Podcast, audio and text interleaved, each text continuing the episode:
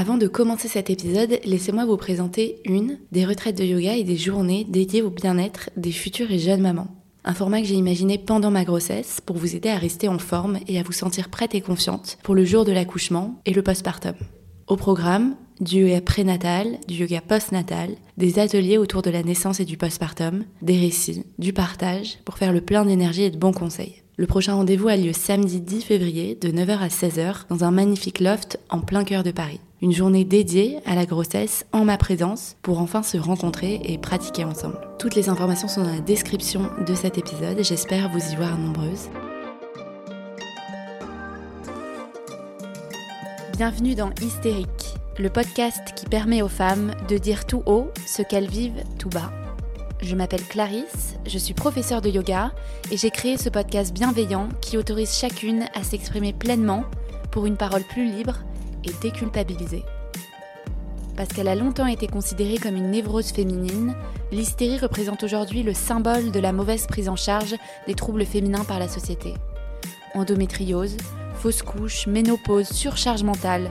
Dans chaque épisode, vous découvrirez l'histoire inspirante de femmes qui nous confient comment elles ont réussi à surmonter et à apprivoiser ce qui semblait faire d'elles des hystériques. Autant de témoignages pour déconstruire les tabous féminins et décomplexer toutes celles qui nous écoutent. Saviez-vous que les parents danois avaient un congé paternité d'un an à se partager à deux lors de l'arrivée d'un enfant? Ou encore qu'un cours d'allaitement collectif était donné quelques heures après l'accouchement aux jeunes mamans danoises. Toutes ces particularités, Léa les a découvertes lors de son arrivée au Danemark. Léa ne se contente pas de documenter son expérience personnelle, mais elle décide d'offrir une véritable immersion dans la culture danoise, riche en enseignements sur la parentalité, l'éducation et la grossesse.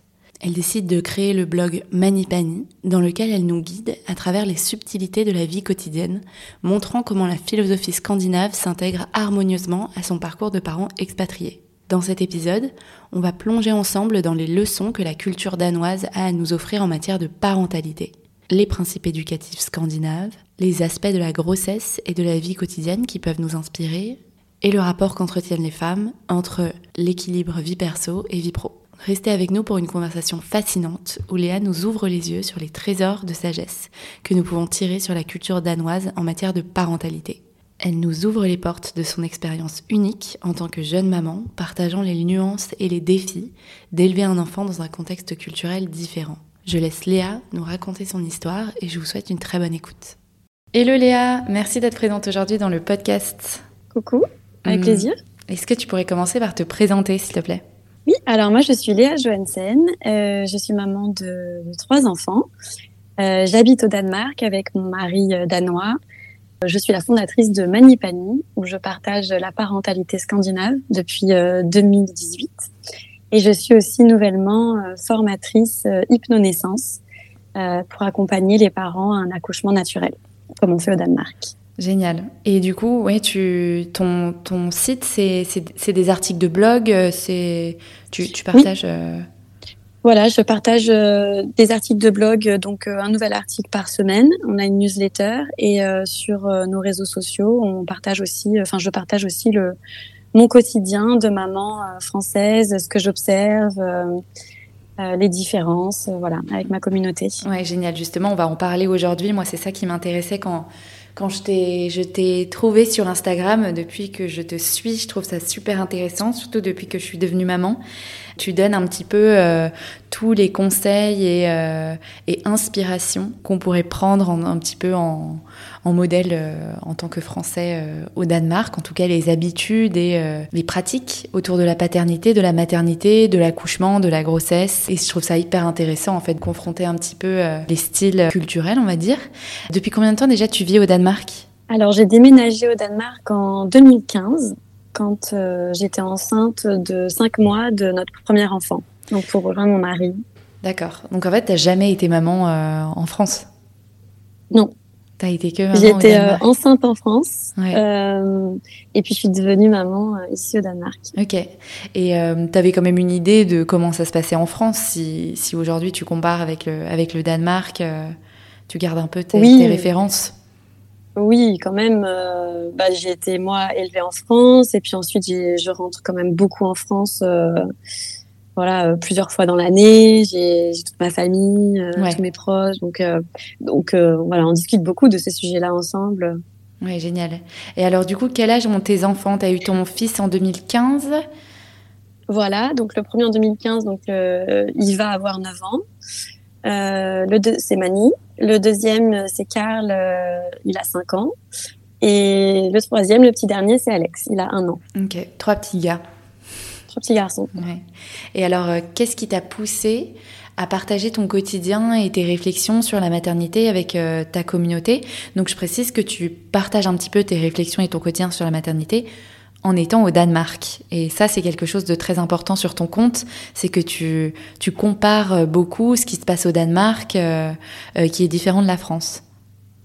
Oui, alors en fait, dès que c'est surtout dès que je vois quelque chose que j'ai jamais vu en France en tout cas ou que j'ai jamais entendu quelque chose qui ou même des fois si ça existe aussi en France mais c'est juste euh, une pratique euh, qui, qui m'émerveille quand je la vois bah, je le partage. C'est un peu ça la, la, la réflexion derrière. Mm. et ça a commencé parce que parce qu'au début je partageais beaucoup tout ça avec mes proches euh, avec mes amis etc et et en fait ça a émerveillé tout le monde. Ça n'émerveillait pas que moi donc, euh, je me suis dit que finalement, ça, c'est des informations qui, pouvaient, qui pourraient être intéressantes pour, euh, pour plein de parents en France euh, si, si je les partageais avec tout le monde. Complètement. C'est toujours bien de s'inspirer des cultures différentes pour savoir ce qu'on veut, ce qu'on ne veut pas, ce qu'on veut s'appliquer à soi, à ses enfants et, et, pour avoir aussi de bonnes idées, je trouve, parce que tu partages plein de bonnes idées. Et justement, on va décortiquer ça un petit peu ensemble, que ce soit pendant la grossesse, euh, euh, pendant le congé maternité, paternité, et ensuite. Euh, mais est-ce que d'abord tu peux nous dire un petit peu globalement comment la vie au quotidien au Danemark est différente par rapport à, à celle en France quand on est une jeune maman? Moi, mon ressenti, c'est que la vie ici au Danemark, elle est beaucoup plus relaxe. Euh, D'ailleurs, à chaque fois que, que des gens viennent euh, pour me rendre visite, à peine ils arrivent à l'aéroport, déjà ils disent oh, là, je me sens détendue. Vrai ah ouais. Ouais, vraiment. Tout le monde fait cette réflexion. En fait, on arrive et je sais pas, on se, on se sent bien, on, est on se sent en sécurité. Euh, moi, j'habite à Copenhague, c'est une grande ville, mais c'est calme. Euh, les gens respectent les règles. Euh, il y a beaucoup de vélos. Enfin, je sais pas, on se sent vraiment euh, libéré comme d'un poids un peu. On peut vraiment, on sent qu'on peut être euh, juste nous-mêmes et il euh, n'y a pas une pression euh, derrière nous. Et ça, c'est général. Mais alors, du coup, en tant que parent, se ah sentir en sécurité, relaxé et sans pression. Hein, non, mais est-ce que ça existe? Même J'ai envie de dire. Parce que moi, vivant à Paris, c'est l'extrême opposé.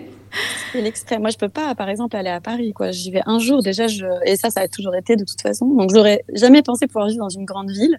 Mais en fait, euh, bon, après Copenhague, c'est pas aussi grand du tout, mais euh, c'est quand même une grande ville pour la Scandinavie. Et euh, mais voilà, c'est c'est vraiment détente ici. Tout le monde est détente. c'est dingue. Et, et j'ai vu il y a pas longtemps un classement des villes où il fait bon vivre. Et je crois que Copenhague se classe toujours dans soit à la première position, soit dans les top 3, euh, quoi. Ouais, et puis c'est fou parce que euh, il fait quand même pas très beau. C'est ce que j'allais dire. Vous n'avez pas non plus la météo avec vous, quoi. Normalement, ça va moi, de la France. À chaque fois que je dis aux Danois que je, suis, je viens de Cannes, ils me disent mais qu'est-ce que tu fais là? Parce qu'en fait, ils se rendent pas compte. eux, pour eux, ils voient que le manque de soleil. Mais euh, en fait, oui, effectivement, bon, ça c'est un côté euh, qui est difficile, mais qui est compensé par une qualité de vie euh, qui est tellement énorme qu'avec des enfants jeunes, je rentre. Enfin, moi, je pensais qu'on aurait des enfants, et puis on s'était dit bon, on commence au Danemark, mais dans 4-5 ans, peut-être on va en France, et puis on échange un peu comme ça.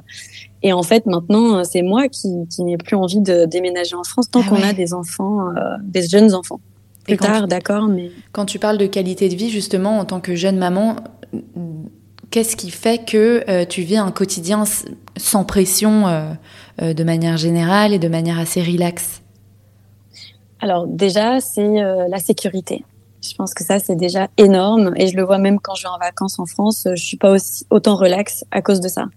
Là, c'est vraiment, euh, les enfants, ils peuvent rentrer à pied euh, de l'école euh, déjà quand ils sont en CPCE1. Ouais. ils vont tout seuls dans leurs activités extrascolaires. Les écoles sont ouvertes. Il n'y a pas de portail, il n'y a pas de contrôle. tout est ouvert. Ah ouais. Enfin, c'est, on peut laisser les vélos. C'est donc ce sentiment de sécurité quand on est jeune maman déjà, euh, incroyable. ça détend mm. énormément. Moi, j'ai toujours l'impression que c'est un peu, on est tous ensemble ici, c'est vraiment une communauté et puis on surveille tous un peu. Euh, tout le monde, tout le monde fait attention. C'est beaucoup moins individualiste, donc euh, on fait tous attention un peu aux enfants, aux enfants de tout le monde. Euh, il y a beaucoup de bienveillance comme ça, donc ça c'est ce qui me détend déjà beaucoup. Et ensuite le, le, rapport, l'équilibre travail-famille. Ouais. Ça c'est aussi une qualité énorme dans ma vie actuelle puisque voilà, j'ai pas eu besoin de choisir euh, si je voulais être euh, si je voulais être ambitieuse ou si je voulais être euh, maman. Je peux faire les deux sans pression, sans jugement, sans culpabilité, voilà. C'est ça. Et, et, comment le Danemark te permet ça, tu penses? Déjà, tout le monde le fait, en fait. Mmh. Oui, c'est la norme. Tout le monde le fait. C'est la norme. les tâches sont très réparties papa-maman. ensuite, les les horaires de travail sont beaucoup plus flexibles et beaucoup moins. Euh, c'est pas du 9h, 19h euh, comme à Paris. Quoi. Voilà. Non. Euh, c'est pas comme ça. En fait, souvent, les parents s'organisent, ils prennent un peu le relais. Il y en a. En général, c'est comme ça qu'ils font quand les deux ont des postes à responsabilité. Il y en a un qui amène les enfants le matin et euh, l'autre va au travail plus tôt, du coup, commence bien plus tôt. Et l'autre bah, finit du coup plus tôt, va récupérer les enfants et euh, permet à, à la au deuxième parent de rester plus tard au travail. Oui, d'accord. Ça permet. Et il y a aussi ici, c'est pas du tout dans la norme de prendre une pause déjeuner. Donc euh, c'est hyper efficace en fait. Le temps est hyper mmh. efficace. Il y a très peu de pauses. On est là pour travailler euh, parce que euh, bon, nos collègues on les aime bien, mais on préfère notre famille quand même. Donc on est là pour bosser. On est efficace. On mange devant l'ordi, on fait nos heures et puis après on rentre s'occuper de notre famille quoi. Ah ouais d'accord, c'est drôle. Il y a un rapport au travail. Il n'y a pas de la pause café n'est pas aussi sacrée qu'en ah France. Non non pas du tout. Le déj ne prend pas une heure et demie. Ah non, pas du tout. efficace. Ils préfèrent, euh, préfèrent se faire un petit sandwich euh, devant l'ordi et puis euh, partir une heure et demie plus tôt le soir. voilà, c'est, tout le monde fait ça en fait, pratiquement. Hmm. Oui, alors quand, quand, on a des jeunes enfants. Voilà, en France, il y a un peu ce truc, ce, plus ce truc de présentéisme ou même partir avant 17 h même partir à 17 h hmm. en fait, c'est c'est inenvisageable quoi. Ouais, et ça, il n'y a pas du tout ici. Cette, cette, cette la sensation qu'il faut montrer qu'on est là. En fait, c'est surtout à l'efficacité, au résultat. Donc, euh, tant que tant que tu fais ton travail, euh, ben si t'es rapide, bien organisé, euh, tant mieux. Et puis ça se compense par génération aussi. En général, du coup, les jeunes travaillent plus longtemps, ils n'ont pas encore de famille. La période où on a une famille, ben on travaille peut-être moins au bureau. On a des horaires plus flexibles, on peut travailler de la maison. Euh, voilà. Et puis après, de nouveau, quand les enfants sont plus grands, peut-être qu'on a envie de rester plus au bureau, quoi. Chacun un peu hmm. trouve euh, son équilibre. Ok. Et toi, du coup, comment tu t'es débrouillée un petit peu avec les différences culturelles en, en tant que, que mère entre, euh, entre le Danemark, la, la France? Est-ce qu'il y a des choses que tu as trouvé plus facile, du coup, ce que tu nous disais sur euh, euh, le fait de ne pas avoir à choisir entre ambition et euh, maternité, le fait de ne pas avoir à culpabiliser aussi, je pense, de faire des choix de temps en mhm. temps, à être plus là pour tes enfants et à être plus là parfois pour le travail, parce que en quelques années, tu as quand même monté aussi ton, ton entreprise avec ton blog, etc. Donc, tu as dû quand même pas mal travailler. Qu'est-ce que, qu'est-ce que tu trouves de facile à intégrer dans ton quotidien et au contraire, qu'est-ce qui est un peu plus difficile euh, en tant que française? Euh, Je pense que ce qui est un petit peu plus difficile quand on arrive ici, c'est la langue. Ouais. Parce que le danois, euh, oh, c'est pas du tout une langue latine, hein, donc voilà, ça c'est ça c'est quand même c'est quand même un challenge en arrivant. Après, bon, moi je triche un peu parce que je suis française, mais mon père est danois. Ah, d'accord. Parce que j'allais dire, tu ressembles plus à une Danoise qu'à une fille du Sud. C'est vrai. Et en fait, mon père est danois. Alors, il est né en France. Il a vécu toute sa vie en France. Donc, il est très français euh, euh, dans sa façon d'être. Mais euh, ses deux parents étaient danois. En fait, ma grand-mère et mon grand-père ont immigré en France avant sa naissance. Et, et donc, je suis habituée depuis que je suis hmm. toute petite. Tous les étés, on va en vacances au Danemark parce qu'on avait une maison de famille euh, au nord de Copenhague. Donc c'est vrai que euh, voilà, et j'ai passé beaucoup de temps avec ma grand-mère, j'étais très proche d'elle. Euh, donc j'avais quand même déjà tout ce côté scandinave, faisait déjà hmm. partie quand même de mon éducation, je pense. Et j'avais mes habitudes ici au Danemark aussi en arrivant. C'était pas totalement nouveau. Euh, c'est voilà une culture et une population que je que je connais. Mmh, ouais. Donc euh, voilà, les difficultés, c'était pour moi, c'était un peu plus euh, bah, la langue et, et, le temps. Le temps, la première année. Euh... Ouais, c'est vrai. Beaucoup de pluie. Euh. Ben, en fait, c'est surtout le manque de lumière. Ouais, il fait nuit. C'est difficile. Très très tard et très tôt, non? Il y a très peu Il y a une période de, de l'année, ouais, en décembre et en Déjà en janvier, ça va un peu mieux parce que ça, ça rebouge vite, heureusement. Mais en décembre, il fait vraiment oh, noir, noir toute la journée. Alors, comme en plus, il fait pas très beau en général. Mais en fait, on dirait qu'il fait nuit toute la journée presque. Ah J'exagère un peu. mais, mais ça impacte le moral. On se sent un peu dans le brouillard. Ouais, euh, on a l'impression qu'on n'arrive pas à se réveiller. Euh, cette sensation, elle est vraiment euh, gênante, je trouve. Et euh, alors, la première année où j'ai déménagé, j'ai trouvé ça très très dur. En plus, j'étais enceinte, donc euh, bon, j'étais pas très mobile, je pouvais pas faire beaucoup de choses et tout, donc je me sentais très à l'intérieur tout le temps. Et moi, je suis une personne d'extérieur, je suis habituée à, à, passer mon temps dehors, à faire du sport dehors. Voilà. Donc, je me suis un peu calmée. J'ai pris euh, les habitudes danoises, le rugueux, euh, profiter aussi de, de, voilà, cuisiner, euh, mettre des bougies. De l'intérieur, quoi. Ouais, devenir un peu plus intérieur que. Ouais. Euh, trouver des activités euh, qui, qui, permettent de passer cet hiver comme les Danois, euh, se baigner dans l'eau froide aussi. Ça, ça, ça m'aide vachement à passer l'hiver. Deux fois par semaine, hop, on se baigne dans l'eau gelée. Euh, oh. Après un sauna, euh, et en fait ça c'est c'est vraiment une énorme aide. Et ça c'est super bon pour la santé. Hein. Bah oui et pour le moral, pour tout. Et en fait les Danois font ça. J'ai mis longtemps à m'y mettre parce que bon, je trouvais ça vraiment hard. Euh, hard, ouais. je me dis mais quelle idée. Et en fait, euh, en fait, je m'y suis mise et j'ai compris tout de suite pourquoi tout le monde le faisait. Ah, génial. Immédiat. Ouais. Ok, trop bien. Et alors, euh, parlons un petit peu d'un sujet, moi, qui m'intrigue. Du coup, c'est bien parce que tu as été enceinte en plus euh, directement au Danemark. Bon, après, tu en as eu deux autres derrière. Donc, tu as bien connu, je pense, le système danois. Il y a un congé parental au Danemark. Moi, j'ai lu que les mères, elles avaient le droit à presque un an de, de ouais. congé. Euh, moi, je trouve ça assez incroyable. Comment est-ce que c'est vu là-bas? Quelles sont les habitudes? Est-ce que ces femmes, elles prennent vraiment un mois? Euh, alors, c'est un congé parental an, donc c'est à répartir entre le papa et la maman. Mmh. Euh, oui, tout le monde le prend, ce congé, pour s'occuper okay. de son enfant, puisque de toute façon, les crèches, elles peuvent prendre les enfants qu'à partir de 10 mois. D'accord. pas adaptés avant. Okay. Donc, euh, vraiment euh, les familles qui, qui n'utilisent pas euh, le congé parental euh, c'est très rare, je pense. J'en connais pas, mais ça doit exister. Hein, mais c'est très rare et du coup, il faut qu'ils s'organisent avec une aide, voilà, chez eux, une personne que pour leur enfant. Enfin, ça serait une organisation quand même très spécifique. C'est pas l'organisation de la société. Mmh. Donc ici, il, il, il, croit que le bébé est mieux avec euh, ses parents la première année, donc il y a un congé pour s'occuper de l'enfant euh, un an. Le papa prend en général deux semaines euh, à la naissance et euh, prend ensuite en général les deux trois derniers mois.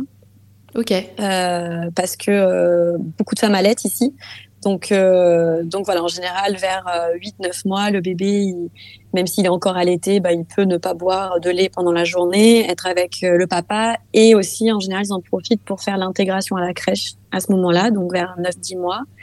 Euh, parce que ici ça se fait très tranquillement l'intégration, euh, c'est vraiment au rythme du bébé. C'est pas une donc, semaine. Express. Non, bah, si ça se passe bien, enfin, moi, à chaque fois, non, c'était très rapide. Donc là, ça se prend en une semaine. Okay. Mais si l'enfant ne réagit pas bien, ça peut prendre très facilement trois à quatre semaines et c'est normal, quoi. Mmh. Hein. Donc, euh, donc voilà, c'est en général comme ça qu'il se répartit. C'est oui, tout le monde le fait, c'est bien vu. Ça, je pense que ça serait même peut-être moins bien vu de pas le prendre. Les gens se, se comprendraient pas vraiment. Peut-être ils diraient mais ah bon, mais pourquoi euh, Ah ouais, oui, pourquoi oui. tu prends pas? Peut-être que ça serait plus, il y aurait plus de jugement dans ce sens-là. Ouais, ah oui, oui. Alors que c'est vrai qu'aujourd'hui, il y a des pères qui ont encore du mal à prendre le congé paternité qu'on leur a qu'on leur a oui. euh, donné il y, a, il y a peu de temps, euh, qui est d'un mois, je crois. Euh, c'est pas énorme, et il y a encore énormément de pères, je n'ai pas le chiffre en tête, mais il y en a encore énormément qui ne le prennent pas parce qu'ils euh, ils ont peur vis-à-vis -vis du travail, d'être ouais, euh, jugés. Mm. Mm. Ah oui, c'est pas encore les habitudes. Ici, il y avait un petit peu ça aussi. Hein, c'est quand même plus. Euh, bon, les deux semaines à la naissance, ça tout le monde le prend. Mais, euh, mais après, dans, pendant le congé parental, il n'y avait pas tant de pères qui le prenaient que ça. Enfin, il y a quand même mm. plus de mères. Donc maintenant, ils ont rendu euh, obligatoire que le père prenne deux mois minimum, et sinon c'est perdu. Donc la mère ne peut pas les prendre, les récupérer. Ah oui, d'accord. Ok. Ah, c'est bien. C'est perdu totalement. Comme ça, ça mm. pousse un petit peu les pères à ça pousse un peu. Ils ont peut-être moins de culpabilité vis-à-vis de l'entreprise de, le prendre. Et puis euh, surtout, je pense que, enfin, ce que j'ai entendu, euh, l'objectif de ça, c'était de, de, diminuer encore plus les inégalités hommes-femmes à l'embauche, puisque quand on embauche quelqu'un euh, qui a 28, enfin, en âge d'avoir des enfants bientôt, que ce soit un homme ou une femme, il partira à un moment donné de l'entreprise pour son congé. Ouais, génial. Ouais, c'est une bonne, mm. c'est une bonne remarque. Et, euh, et, donc oui, les, tu disais, les femmes allaitent de manière beaucoup plus automatique, euh, j'imagine, du coup, au Danemark, ah euh, parce qu'elles ont du temps. Oui, je l'ai mis dans un de nos articles de blog, puisque j'ai justement traduit toutes les recommandations scandinaves sur l'allaitement, parce qu'il manque énormément d'infos en France sur le sujet. J'ai beaucoup, beaucoup de, de, de femmes qui m'écrivent, euh, qui gardent en elles beaucoup de tristesse et de frustration, parce que peut-être ça n'a pas fonctionné, elles n'ont pas été accompagnées. J'entends beaucoup, j'avais pas de lait. Euh, alors qu'en fait c'est presque impossible de pas avoir de lait. Euh, c'est il y, a il y a un manque d'information euh, et d'aide chez les et chez les parents, voilà, et chez les professionnels de santé, en fait, ah qui sont censés nous, nous accompagner là-dedans, en France, qui est énorme par rapport à ici, quoi. C'est vraiment. Alors, euh, ça, c'est une des raisons pour lesquelles je pense beaucoup de femmes euh, n'allaitent pas ou n'y arrivent pas. Et l'autre raison, bah, c'est aussi ce congé parent, enfin maternité forcément. Euh, avec un congé maternité de huit mois derrière, on peut investir dans dans, dans cette aventure euh, ah bah, lactée. bien sûr. Euh, si on sait qu'on a que deux mois et qu'en plus c'est un peu difficile à mettre en place, euh, c'est ça vaut pas le coup. C'est décourageant. Ah ouais, c'est très mm. décourageant. Mm. Donc euh, c'est vrai que encore une fois, c'est la société est, moins bien prévue pour que les femmes euh, en France mm. par rapport au Danemark. Oui, oui. Et, et alors, comment, comment les Danois euh, jonglent au quotidien? Tu disais que c'est quand même plus détendu, il y a moins de pression. Comment ils jonglent au quotidien entre le travail et la vie perso? Qu'est-ce que représente le travail, on va dire, dans une journée et la vie perso? Est-ce que tu as un peu des horaires oui, alors un temps plein ici, type, c'est 37 heures. Donc c'est un peu plus qu'en France au final. Mais euh, comme euh, comme je te disais, c'est très flexible en général. Alors bien sûr, ça dépend euh, le travail qu'on a, mais la généralité c'est que c'est beaucoup plus flexible qu'en France. Donc on peut commencer très tôt. Ouais. Il y en a qui vont au travail à 7h30. C'est hyper efficace quand on y pense parce qu'on est réveillé avec les enfants à 6h30. Bon bah il y a un des parents qui part au travail à 7h30, il est déjà ouais. Oui, final, pas besoin d'apprendre d'attendre 9h30 C'est ça. Donc, euh, donc voilà, ils sont, ils, sont très flexibles au niveau des horaires. Euh, c'est pas trop dans la culture de, de, de finir tard. Donc, euh, en général, les bureaux, euh, déjà vers 15h30, ils commencent à se, se vider. Les embouteillages, de toute façon, c'est très parlant. Les embouteillages ici, c'est à 15h. Ah ouais, c'est dingue. 15h, c'est notre 18h, quoi.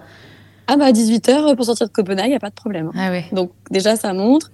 Euh, les horaires sont un peu en décalé comme ça. Euh, comme on disait tout à l'heure, il y a très peu de pauses. Ils sont très efficaces. Et puis pour avoir travaillé moi avec euh, beaucoup avec les entreprises françaises et les entreprises danoises, euh, en fait, les, les, Danois utilisent beaucoup plus les outils, euh, la modernité des outils qu'on a aujourd'hui pour travailler. Ils changent leur process de travail très très vite. Mm. Et ça, c'est toute la société qui est comme ça d'ailleurs. Et, euh, et donc, je, moi, je trouve qu'ils sont beaucoup plus efficaces. Quoi. Ah. En France, on, est, on reste dans des systèmes aussi euh, hyper lourds. Euh, notre administration, elle est hyper lourde. En fait, on, perd énormément de temps, ce qui fait qu'on est obligé de travailler plus parce que c'est pas efficace en fait. Euh, il y a des fois des personnes qui font trois fois la même chose parce qu'il faut l'écrire euh, par écrit, ensuite il faut le mettre dans une fiche Excel, ensuite il faut l'envoyer pour vérification. Forcément, il y a des erreurs parce que c'est passé par trois personnes. Donc euh, c'est vrai que je trouve que hum, c'est aussi tu vois, c'est très moderne comme société. Hmm. Ça évolue vite. Ok. Et les enfants terminent l'école à quelle heure au Danemark? Les enfants terminent, ils ont l'école que le matin. Ah. Euh, donc euh, ouais, ils ont école que le matin. Après c'est comme le centre aéré en fait. Ah, donc on va les chercher quand on veut euh, à partir de midi et demi. Voilà, il y a plein d'enfants qui rentrent seuls à la maison. Euh, si les parents travaillent de la maison, du coup ils sont là. Puis les enfants rentrent seuls. Euh, dans tous les cas, l'école ferme totalement à 5 heures.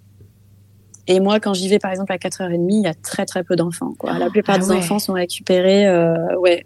15 heures, c'est vraiment l'horaire, en général, euh, la- de récupération euh, des enfants, de la plupart des enfants. Mais quand tu dis ça, c'est que les enfants, ils sont récupérés par une nounou? Ou par un des parents? par les parents, par les grands-parents. Euh, il peut y avoir aussi des nounous, mais c'est beaucoup les parents. hein. Ah ouais, ok. En fait, moi, j'étais surprise parce que quand je, je l'ai récupéré plutôt vers euh, 4h, 4h30, ce qui était déjà tôt, vu ma vision de Ah française, oui, tu vois, je trouvais que c'était déjà bien. Et quand j'étais en congé maternité, là, avec mon petit dernier Alex, je me suis dit, ah, trop cool, j'aurai plus de temps, je vais aller les récupérer tôt, comme ça, on aura du temps à passer ensemble et tout. Et en fait, euh, quand j'arrivais à 15h15, 15h30, euh, bah, il y avait déjà pratiquement plus d'enfants. Je me dis, mais c'est pas possible? en fait, ils sont récupérés super tôt. Ah ouais, ok. Ah, c'est dingue. Et c'est Enfin, ouais. c'est quoi un petit peu leur, leur mentalité par rapport à ça? Pourquoi l'école, elle se termine euh, à midi? Ils considèrent qu'ils sont plus efficaces après euh, que les enfants intègrent Oui. moins? Mm. Ouais, c'est ça. L'efficacité pour l'apprentissage, c'est le matin, euh, et après l'après-midi, c'est jouer. Euh, au Danemark, tu sais, l'école, ça, ce qu'on appelle l'école ici, ça commence que au CP. Avant ça, euh, la maternelle, c'est vraiment plus comme comme la crèche en France. Mhm, c'est vraiment euh, euh, beaucoup beaucoup de jeux libres, que des jeux libres en fait. Euh, et euh, enfin, il y a des activités, mais c'est c'est pas c'est pas l'école encore. Et, euh, et tout ça, c'est parce que pour les Danois, le, le développement de l'enfant, euh, ils trouvent que c'est tout aussi important de faire un bon petit citoyen qui sait se comporter euh, avec les autres, euh, qui apprend socialement, parce que finalement, l'après-midi, quand ils jouent à l'école, ils apprennent énormément En socialement. communauté, ouais. En communauté, c'est dur même de. Enfin, moi, mon fils, la, la première année, il trouve ça plus dur la partie euh, jeu que la partie école, Ah parce ouais. que il y a plus d'adultes, Ouais, Il y a plus règles. d'enfants. Ouais. Il y a plus de règles, c'est entre eux. Euh, L'école est très grande, c'est très libre, donc euh, Hmm. au final, il faut aussi euh, trouver son Trouver sa place. sa place, comment on gère les conflits, trouver des, ré- des, des solutions pour les conflits parce qu'il n'y a pas toujours des adultes autour. Voilà, donc c'est aussi pour eux un, un apprentissage Ouais, c'est intéressant. Important. Et, euh, et, les, et les mères qui retournent du coup au travail, tu disais, il y a un petit peu moins ce... Parce que je sais qu'en France, c'est, assez dur ce moment, euh, même s'il peut être aussi souhaité euh, par certaines femmes. Je pense qu'il y en a pour qui euh, tu leur dirais qu'elles ont huit mois de congé maternité, elles trouveraient ça peut-être un peu long. Euh, moi personnellement, j'aurais trouvé ça long, sans garde. Mm. j'ai, besoin de travailler et, Ouais. et c'est vrai que je me serais dit, enfin, j'ai besoin de reprendre ma vie, quoi. Ouais. Donc, euh, Ouais, j'ai eu la même sensation. C'était ouais. un peu long la première fois. Ouais, Mm. c'est ça. Et du coup, je me dis, euh, en France, il y en a beaucoup qui, qui souhaitent revenir au travail, et il y en a pour qui c'est assez dur parce que euh, c'est un retour assez brutal, parce qu'on Mm. on, on considère qu'il ne s'est quasiment rien passé. En fait, on, on est content, on voit l'enfant, on, on monte des photos, et puis derrière, il faut reprendre les mêmes responsabilités, euh, il faut reprendre le même rythme, alors qu'on n'a plus du tout le même rythme, euh, ni la même vie Ouais. derrière. Euh, comment comment est-ce que ça se passe pour les pour les femmes et pour les hommes d'ailleurs qui sont devenus pères euh, au Danemark? Est-ce qu'il y a une, plus une flexibilité quand on devient parent? Euh, oui, oui, oui, beaucoup plus de flexibilité. Comme je disais tout à l'heure, tu peux, tu peux t'organiser différemment et t'as pas besoin de te cacher. Euh, si tu as un rendez-vous chez le médecin, euh, de Ouais. devoir dire voilà, je dois partir aujourd'hui, j'ai rendez-vous à 14 heures pour les vaccins. euh, Il y avait que cet horaire-là. Ouais. Tu vois, tu vas pas être vu de travers. euh, si ton, enfin, la première année, euh, l'enfant est plus malade aussi, commence la crèche, donc il va y avoir des absences liées à la maladie de l'enfant. Euh, il y a plus d'organisation euh, possible. Euh, alors ça peut quand même être source de stress parce que si tu as des responsabilités, ben tu dois quand même fournir du travail et peut-être tu dois compenser en travaillant le soir alors que tu es fatigué, que tu as mal dormi, etc. Mhm. Donc ça peut quand même être stressant. Mais en tout cas, tu as la possibilité de, de t'arranger sans avoir trop de culpabilité. Et surtout, tu reprends le travail plus tard. Donc tu es quand même moins fatigué. Enfin, oui, oui, mois, c'est deux mois, ouais. euh, Ouais, ouais, deux mois, mois. il est minuscule euh, Ouais, le bébé quand tu... donc euh, c'est quand même encore plus dur quoi. C'est et puis en... ton cerveau il est encore aussi dans complètement dans le bébé comme tu dis finalement. T'aurais trouvé ça long huit mois, moi aussi. Au bout de six mois, j'étais prête à retravailler. Mais du coup, t'es prête en fait aussi. Ouais. T'es prête, t'as hâte d'y aller. euh, ton cerveau, il est prêt à, à gérer d'autres infos que juste les infos de ton bébé. Ton Euh, enfant est plus grand, c'est sûr, il y a cette différence. enfant est euh, plus grand. ouais. C'est, ça n'a rien à voir. C'est énorme. Ouais, ouais. Et oui. Donc, tu es beaucoup plus euh, disponible. Donc, au fin... Et en plus, je pense qu'un congé un peu plus long comme ça, euh, finalement, c'est aussi plus facile pour les entreprises. Parce que, tu vois, là, remplacer quelqu'un euh, pour un congé maternité, c'est quoi Deux mois, trois mois en France? Ouais, c'est, c'est trois, trois mois, trois, quatre mois parfois. Trois mois. Euh, remplacer quelqu'un pour trois mois, c'est quand même plus difficile qu'un poste où tu as des responsabilités, le temps de le former, etc., Ouais. que remplacer quelqu'un pour dix mois. Oui, Parce oui, que là, tu es obligé de trouver une solution dans l'entreprise. Donc, il y a une solution. Et si la personne revient et qu'elle n'est pas totalement prête aussi à prendre un temps plein, ben, il y a quelqu'un qui a fait son travail en attendant. On peut trouver des, des- tu vois, on peut trouver des arrangements. Peut-être Mhm. qu'il faut qu'elle travaille moins au début. Enfin, c'est, c'est plus ouvert. Ouais, ouais. Il y a plus de compréhension, quoi. Si, je comprends Oui. bien. Si on doit diminuer les horaires aussi, c'est, plus facile d'obtenir ça. Ouais, c'est intéressant. Ouais. Et, euh, et du coup, tu parlais de, au tout début, tu nous disais que tu t'étais formée en hypnose. Euh, c'est Oui. ça, en hypnose, ouais. Euh, En hypnonaissance, ouais. Hypnonaissance. Est-ce que tu peux nous parler un petit peu de la partie euh, euh, grossesse et préparation à l'accouchement euh, au Danemark? Euh, Quelles sont les, les, les choses assez courantes? Je sais qu'en en France, par exemple, c'est quand même la péridurale. Je pense que la majorité des femmes font la péridurale. Que- comment ça se passe au Danemark? Euh, alors, en fait, au Danemark, euh, ce qui m'a beaucoup marqué en arrivant enceinte, c'est euh, que la, la grossesse, c'est, c'est, ça s'apparente pas du tout à une maladie. Moi, en France, j'avais l'impression d'être malade quand j'étais enceinte. Je devais faire des rendez-vous chez le médecin et des prises de sang en permanence. Ouais. Euh, donc déjà, ça c'était la grosse différence puisqu'ici, ils ne regardent on s'est très très peu euh, surveillé euh, parce que si tout se passe bien, si euh, si tout est normal, euh, la grossesse c'est un état normal du corps de la femme. Donc le corps sait faire, il n'y a pas besoin de, de tout vérifier tout le temps. Donc il y a deux échos obligatoires, je crois qu'il y a deux rendez-vous sage-femme et puis Ah c'est ouais. tout quoi. Ah, c'est rien. Mm. Ok. Et euh, si on se sent bien, on peut tout faire. On peut continuer les sports qu'on faisait. Alors, on va pas se mettre à faire de l'équitation si on en a jamais fait. Mais si on a l'habitude, euh, enfin moi, je, je monte à cheval. Si j'ai l'habitude de monter à cheval, ben on va pas me dire tu dois arrêter de monter à cheval si tu, Ah si ouais. tu te sens. D'accord. Si tu as l'habitude de courir, ma belle-sœur, elle a couru un marathon enceinte. Euh, Oh. si tu as l'habitude de courir, ben tu peux courir. Ah ouais. Elles font du vélo, euh, du vélo pendant toute la grossesse. Moi, j'ai fait du vélo jusqu'à l'accouchement avec mes trois enfants. Euh, parce qu'on se déplace en vélo et tout le monde fait ça, donc avec le gros ventre comme ça sur le vélo. Euh, donc voilà, le corps ici, c'est euh, ils font très, ils ont très confiance en le corps humain euh, pendant la grossesse, pendant l'accouchement du coup, évidemment. Donc euh, bah, le corps de la femme est fait pour accoucher, il le fait depuis la nuit des temps. Euh, L'intervention médicale euh, doit être minime. C'est vraiment euh, si euh, il y a besoin. Ok. Voilà.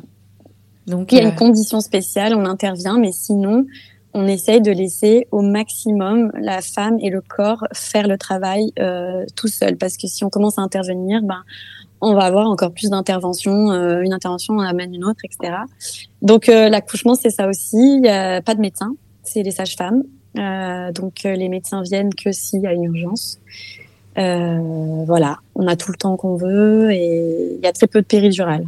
Et elle check quand même ton, ton col, euh, comment ça se passe ou, ou- Ouais, mais pas. Enfin là, justement, quand j'ai fait la formation d'hypnonaissance, j'ai j'ai regardé les protocoles en France pour comparer et euh, j'ai vu que les protocoles en France étaient vérifiés toutes les heures pour voir Ouais. euh, l'évolution.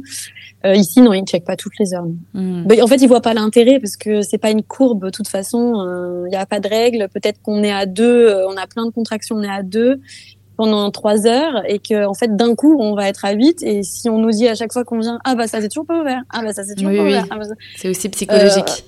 après, on se dit, oh là là, mais moi j'ai hyper mal, euh, ça, ça, ça a pas bougé, euh, euh, j'y arriverai jamais. Alors qu'en fait, il y a peut-être pas besoin de le savoir. euh, ça, ça, ça n'avance à rien, trop- Mhm. rien au final. Donc, euh, Et donc toi, t'as Donc, accouché voilà. sans péri les trois fois? Ouais.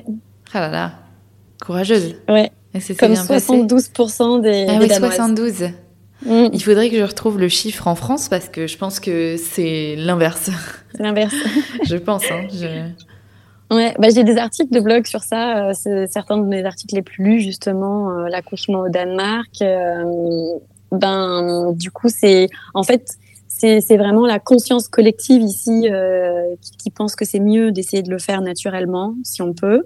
Alors après, euh, voilà, y a, la péridurale est disponible si besoin, mais euh, on n'a pas de rendez-vous avec le médecin avant. Hmm. Donc ils te disent aussi, t'es pas une urgence quand t'accouches, t'es pas malade, ton corps sait le faire. Donc ils ont si confiance, le médecin, quoi. Si le médecin n'est pas là quand on a besoin, peut-être tu l'auras pas non plus, tu vois. Ah ouais la péridurale. Donc certaines femmes, ça peut leur faire peur aussi. Bah oui, parce que toi aussi, tu dois, tu dois avoir confiance en tes capacités, quoi. C'est ça. Mais en même temps, ça te donne confiance puisque tout le monde croit que c'est mieux. Tout le monde te le dit. Quand tu fais la préparation à l'accouchement, la péridurale, c'est une mini ligne dans la préparation. Tout le reste, c'est vraiment t'expliquer bah, qu'est-ce qui va se passer dans ton corps. Euh, comme ton corps est magnifiquement et parfaitement fait pour donner naissance, ton bébé aussi, vous allez le faire ensemble. Euh, qu'en fait, euh, tu vois, ça te donne une autre, une autre perspective et tu te dis, mais oui, mais en fait, euh, je peux Il n'y a pas de raison. Je, vais essayer. Euh, voilà, c'est, j'ai essayé et puis je peux, je peux le faire. et, toi, à chaque fois, ça s'est, ça s'est bien, ça s'est bien passé? Bah écoute, euh, oui, c'est, c'est intense, hein. Ouais, ouais. je vais me dire que c'est plus simple parce que c'est au Danemark. non, non, non, c'est intense. Euh, c'est plus simple de suivre ton projet si tu veux le faire naturellement, puisque puisque tout le monde veut le préfère bien accompagner. Aussi voilà, t'accompagnes dans ce sens. Mais euh, c'est intense. Mais justement, moi, euh, pour la première grossesse, euh, j'étais très intéressée par vivre cette expérience d'accouchement naturel. Je le voyais vraiment comme une expérience de vie. Tu vas voir comme tu vas gravir une montagne mmh. ou sauter en parachute. C'est comme une préparation, hein, finalement un marathon où tu te dis euh, j'ai ça, à la ligne d'arrivée de ma grossesse, euh, comment je me prépare quoi? Comment je le prépare pour pour arriver à le faire que, comme mon corps, comme la nature m'a prévu. Euh, voilà, c'était vraiment comme ça que je le, je le voyais. Et, et, du coup, j'ai fait cette préparation en hypnonaissance qui m'a énormément aidé le jour J. ça donne vraiment des outils. tu pars dans des méditations profondes, dans de l'auto-hypnose, dans des respirations pour vraiment vivre euh, tes contractions, de, de, de les, les, vivre, euh, travailler avec ton corps et pas contre ton corps. Tu vois, pas voir la douleur comme quelque chose de négatif. C'est pas une douleur de maladie, c'est une hmm. douleur que tu as parce qu'il se passe quelque chose de fou en toi. Euh, enfin bref, changer toutes les perspectives, etc. Et ça m'a énormément aidé et je l'ai fait avec mes trois enfants. Et du coup, après le troisième, là pendant le congé maternité, euh, je me suis formée pour euh, à mon tour accompagner accompagner des parents euh, à cette expérience, à voir l'accouchement en fait différemment. Mhm. Tu vois, c'est un peu ancré en nous aussi que l'accouchement euh, euh, c'est dangereux, ça va faire mal. Bah, Eve, elle a croqué dans la pomme et depuis on doit accoucher dans la douleur, quoi. C'est. Mhm. ouais, ouais. Et puis il y a tellement de femmes qui, qui ont peur avant même d'être enceinte, hein, de de ce, de ce moment d'accoucher. Et de ce moment, ouais. Mais en même temps, c'est normal. Toutes les images qu'on voit, euh, depuis qu'on est petit, dès qu'on voit quelqu'un qui accouche à la télé, c'est horrible, ils hurlent. Moi, imagine, depuis que t'es petit, si tu vois quelqu'un ah qui court dans la rue, qui a trop mal, à chaque fois qu'il court, il crie à chaque fois qu'il court. Et on te dit, euh, le jour où toi, tu dois faire euh, ton premier marathon, on te dit, tu vas avoir super mal. Non, mais c'est horrible de courir, vraiment. C'est horrible. alors que tes jambes, elles sont faites pour ça, tu vois. Et ben ben, peur, euh, tension, douleur, quoi. T'es comme ça. Et bah oui, c'est ça. Ouais, ouais. Tu peux pas te détendre, tu peux pas. Forcément, t'as encore plus mal, on va dire. Mmh. Oui, ouais, c'est sûr. Alors que ça peut être un moment euh, génial pour certaines femmes aussi, où, où c'est un moment de dépassement incroyable de soi-même. Euh, et c'est vrai que quand on vient armé et qu'on a préparé son corps pendant ces neuf mois, qu'on a préparé son mental, finalement, ça peut être un moment de, de découverte de ses, de ses capacités assez incroyable. Ah, carrément.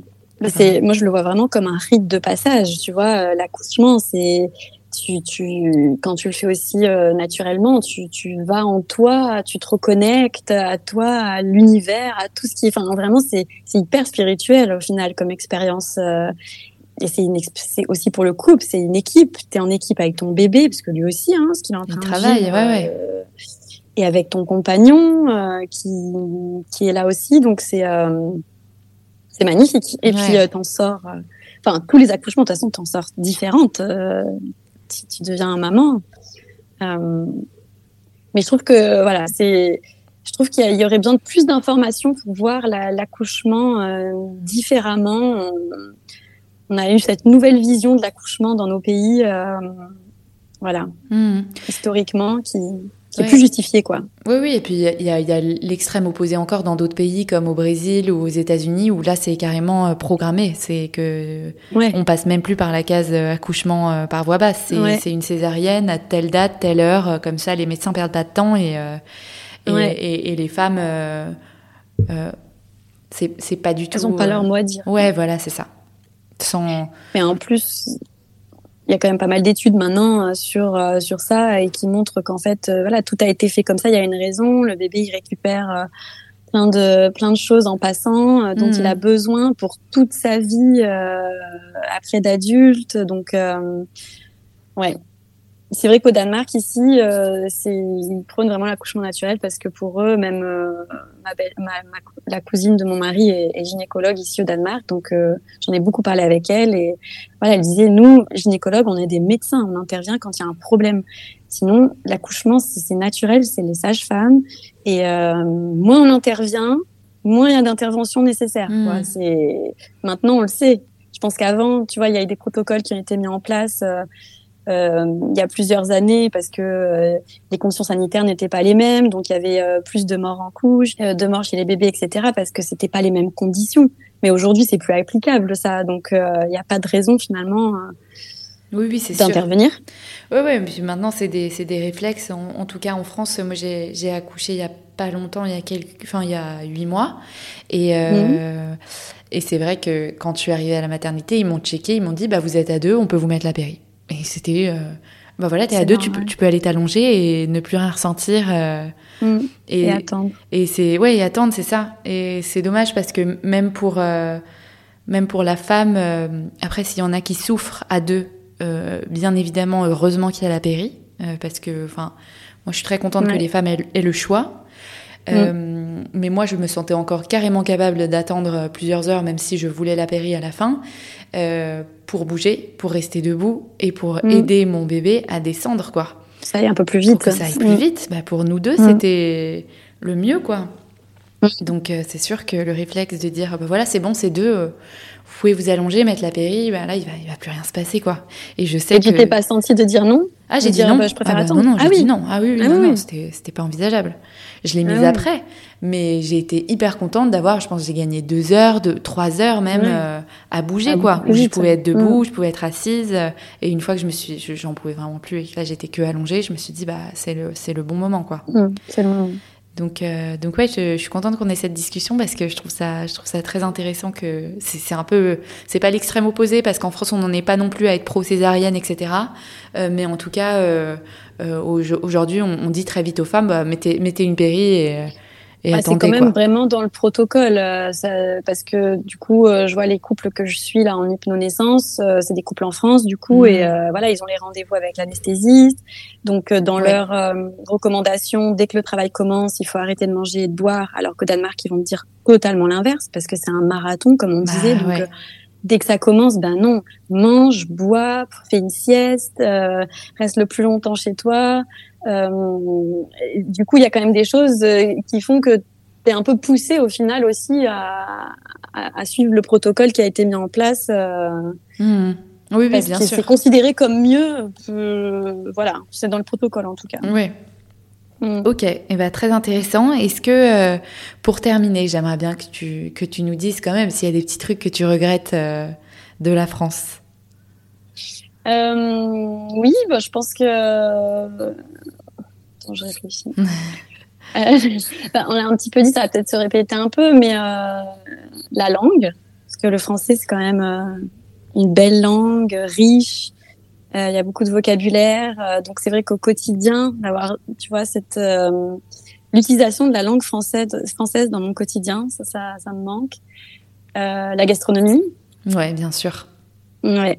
Euh, tu vois, ici, à part les patates, le chou et les pommes, il euh, n'y a rien qui pousse. Hein, donc, euh, ah ouais, ok. tout est importé, tout est sous plastique. Euh, ouais, d'accord. Ouais. Donc, euh, c'est vrai que les, pas le marché varié, quoi. en France, c'est pas varié, c'est pas local, c'est pas frais, quoi. Okay. Donc, le, le, marché en France avec les produits locaux, de ton petit producteur qui produit une variété de légumes et de fruits, ça, c'est vrai que ça me manque énormément. Euh, Et puis après, le français, quand même, euh, tu vois, le, les relations en France, elles sont, euh, sont intéressantes aussi. C'est très spontané, on se parle facilement, on, lit des, amitiés comme ça spontanées. On, on rentre pas dans des cases socialement. On est quand même assez, je trouve, voilà, ouvert à, à la discussion, on dit facilement ce qu'on pense. Alors des fois c'est un peu fatigant parce qu'on a peut-être pas envie d'entendre ce que les autres pensent, mais mais d'un côté c'est agréable aussi parce qu'on sait où on est, on peut rentrer dans des débats, dans des discussions, c'est c'est animé. Ouais ouais. Ici mm. c'est plus plus plat, plus plus plus calme. D'accord. Ouais, ok. Et agréable aussi, tu vois. Donc un mix des deux c'est bien. Ouais. Et euh, voilà. Et puis après, dans l'éducation, euh, dans l'éducation, c'est vrai que je pense pareil, un mix des deux. Des fois, peut-être qu'ici, il manque un petit peu quand même d'autorité euh, envers les enfants, euh, qui, qui, qui est peut-être vu un peu trop négatif, alors que que c'est, moi, je pense que c'est pas forcément toujours négatif. Parce que l'éducation, est-ce qu'on pourrait l'apparenter à l'éducation positive dont on parle en France ou Oui. Ouais, c'est oui, voilà. Ça c'est comme ça et c'est très très euh, compréhensif. Ouais, tout est adapté pour l'enfant. Euh... Voilà.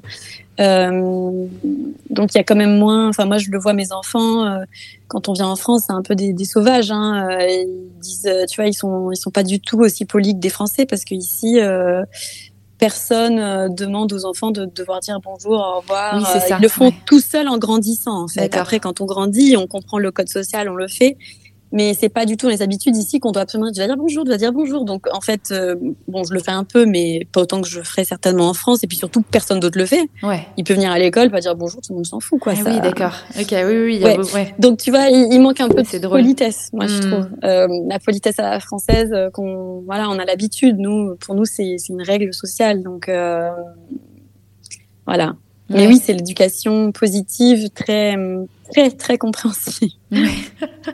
Et ça va, du coup, parfois, t'as pas envie de de, de t'énerver. moi, je suis française, hein.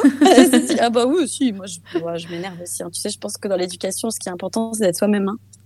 Ouais, complètement. Donc, euh, je suis humaine. Hein. Donc, euh, j'ai la patience, mais après, euh, je sais mes limites. Et quand j'ai mes limites, ben, ouais, ben, tu, fais des, tu le dis quoi. Ouais. Je, ils l'entendent. après. Euh, après, j'explique. Hein. Et est-ce qu'il y a des, des, conseils que tu pourrais donner aux parents? Bon, alors t'en donnes plein, hein, je pense, dans ton dans ton blog. Donc, euh, j'invite euh, toutes celles et ceux qui nous écoutent à, à aller regarder ton, ton blog. Je le mettrai dans la dans la barre d'information du, du, podcast. Euh, est-ce qu'il y a des conseils que tu aimerais donner aux parents, peut-être qui nous écoutent et qui veulent intégrer des éléments euh, de l'éducation scandinave dans leur vie? Peu importe où ils se situent, des aspects spécifiques que tu pourrais recommander d'explorer ou d'adopter. On, on, a pas mal parlé de l'accouchement. Euh, Est-ce qu'il y a mhm. d'autres choses ensuite dans la vie de l'enfant? Euh, Dans la vie de l'enfant, euh, ce qui est beaucoup, euh, ce qui est très différent aussi ici, c'est le rapport euh, à la médecine. Donc, on l'a vu pour la grossesse, pour l'accouchement, mais du coup aussi pour euh, après les enfants et les adultes. Ils donnent très très peu de médicaments ici au Danemark. Donc okay. euh, les enfants, euh, ça c'est vraiment une énorme différence avec la France où médicaments ou même huiles, enfin il y a quand même beaucoup beaucoup de produits pour les bébés et les enfants euh, pour toutes sortes de maux et euh, ici ils donnent rien à part euh, du paracétamol quand l'enfant a de la fièvre. ouais, minimalisme quoi. Minimalisme, on n'a même pas besoin de savoir à chaque fois exactement qu'est-ce qu'il a parce que de toute façon la première année surtout ils ont tout le temps quelque chose. Ah oui, c'est plutôt rassurant ce que tu dis. c'est un virus, faut patienter. Voilà, okay. donc ils donnent, ils donnent rien. Et c'est vrai que je vois mes, mes grands, ils sont jamais malades. Donc la première année, c'est difficile, mais je pense que c'est un bon investissement aussi de pas être aussi dépendant, de toujours euh, croire que notre corps, il a besoin de prendre quelque chose pour faire son travail. Euh, voilà. Euh, donc ça, c'est une, ça c'est quelque chose qui est intéressant, je trouve, à explorer. Penser à donner moins. Et puis aussi au niveau de l'éducation, euh, cette approche de se mettre à la hauteur de l'enfant, je trouve qu'elle est intéressante, mmh. de, de, se mettre un peu à sa place euh, et vraiment de d'imaginer. Euh, alors moi aussi, c'est un travail pour moi hein, euh, tous les jours, mais d'imaginer un peu voilà quel quel parent être le parent qu'on aurait aimé avoir un peu quoi. Mmh.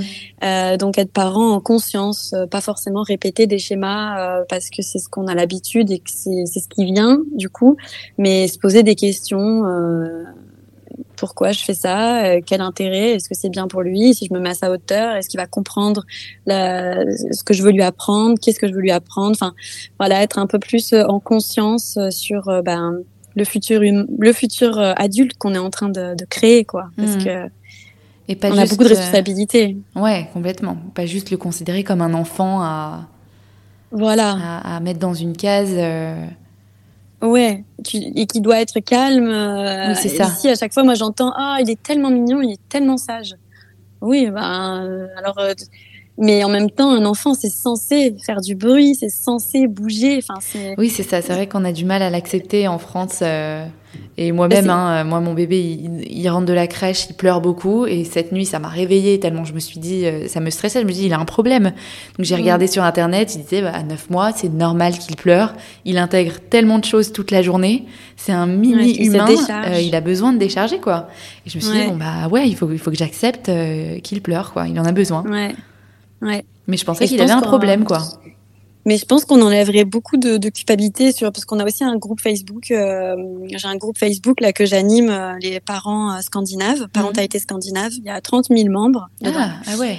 Et ouais, et c'est vraiment des échanges échanges bienveillants. C'est c'est génial ce groupe. Vraiment, les parents sont hyper sympas entre eux et s'entraident, etc.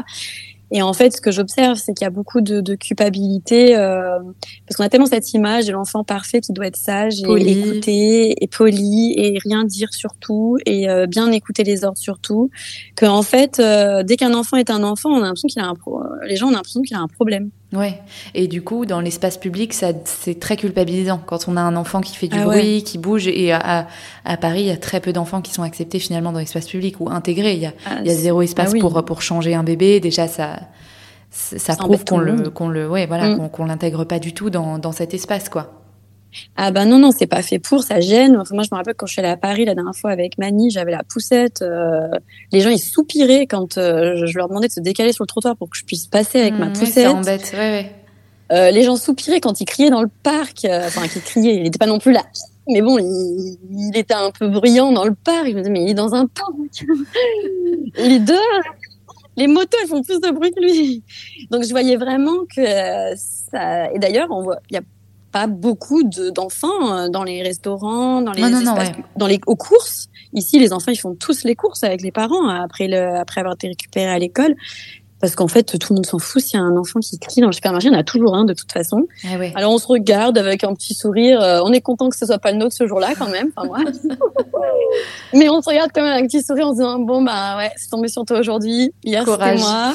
voilà, mon courage. Euh, les, les, les, personnes un peu plus âgées, euh, elles ont toujours des petits sourires. ah, ça me rappelle des bons souvenirs. Tu sais, c'est vraiment ça fait partie, ça fait partie de, de, de la vie d'un enfant en fait. Et ça, de laisser l'enfant être un enfant, je trouve que c'est la meilleure chose ici euh, et la plus saine au final, parce qu'on mm. voit les adultes que ça fait ici, c'est des adultes euh, hyper disciplinés, alors qu'ils n'ont pas de discipline quand ils sont petits. Ouais, ouais, ok, ouais, c'est, assez, assez incroyable quand même. C'est fou, je trouve. Alors que nous, on est en France, on est hyper indisciplinés, mais pourtant, on nous apprend les règles hyper tôt depuis qu'on est petit, mm. hyper autoritaire. Donc me dis euh, quand même il y a des, des leçons à prendre. Peut-être qu'on devrait les laisser souvent plus souvent sauter dans les flaques. Et, il y a un petit euh, entre deux à trouver, ouais. Voilà, un entre deux euh, qui, qui est inspirant. Pour terminer, je te pose la petite question traditionnelle de fin. Quel sujet féminin qui, selon toi, n'est pas encore assez traité aujourd'hui, tu souhaiterais qu'on aborde dans un prochain épisode? Bah écoute, euh, en fait, je pense que ça aurait été ce que ce qu'on a ce qu'on a abordé tout à l'heure, euh, parler plus de euh, la l'accouchement, euh, d'où viennent euh, d'où viennent ces ces croyances qu'un accouchement c'est dangereux, qu'un accouchement ça doit être super douloureux. comment sans enfin se, se, dissocier de ces croyances, comment comment euh, essayer de, de, de, pouvoir vivre cette expérience comme une expérience de vie au final, mmh, euh, positive. Donc euh, aborder peut-être plus l'accouchement naturel. ces femmes qui accouchent sans douleur, elles existent.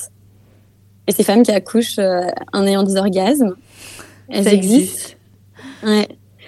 donc peut-être aborder un peu ce sujet-là. Bah écoute, avec plaisir. Bah si tu veux, tu reviens euh, dans un prochain épisode et, tu nous racontes un petit ah, peu. avec plaisir. Bah, moi, j'ai pas eu un accouchement orgasmique malheureusement, mais j'aurais bien aimé. ouais, mais avec plaisir. Parler de l'hypnonaissance. Hmm. Ouais, un petit peu de ton expérience là-dessus, tes, tes réflexions. Bah, en tout cas, mettez un petit commentaire dans dans la barre d'infos du podcast euh, si, si, ça vous intéresserait euh, d'avoir euh, et puis de parler aussi d'hypnose, de comment l'hypnose t'a aidé pendant l'accouchement. Enfin vraiment, je trouve je trouve ça super mmh. intéressant pour avoir un, un, épisode un peu rassurant autour de mmh. l'accouchement parce que quand on est enceinte, il y a beaucoup de podcasts sur des récits d'accouchement euh, qui sont pas forcément très rassurants. Moi, quand j'étais enceinte, j'ai complètement arrêté d'écouter alors que j'aimais bien euh, ce, ce, type de, de, podcast, par exemple, euh, parce que je me suis dit, je ne veux pas de... de... C'est bien que la parole soit libérée, mais je ne veux pas de choses qui, qui viennent me, me, me mm. traumatiser avant même que ça me soit arrivé, quoi. Et donc, euh, bah je, je trouve ça bien d'avoir un autre son de cloche. Oui, mais c'est vrai que c'est souvent la parole est donnée aux, histoires les plus euh, qui vont faire le buzz, les plus horribles, les trucs qui vont arriver à 0,05% des, des, personnes, alors que finalement il y a toutes ces femmes qui ont peut-être eu aussi des expériences euh, d'accouchement, euh, oui, intenses, mais des expériences plutôt voilà de vie spirituelle et ouais et par ailleurs incroyables aussi quoi. Mmh. Donc, euh, ouais. Bah, génial. Écoute, euh, euh, vous nous dites si ça vous intéresserait, avec plaisir pour enregistrer là-dessus. Merci beaucoup Léa pour ton témoignage. Avec plaisir.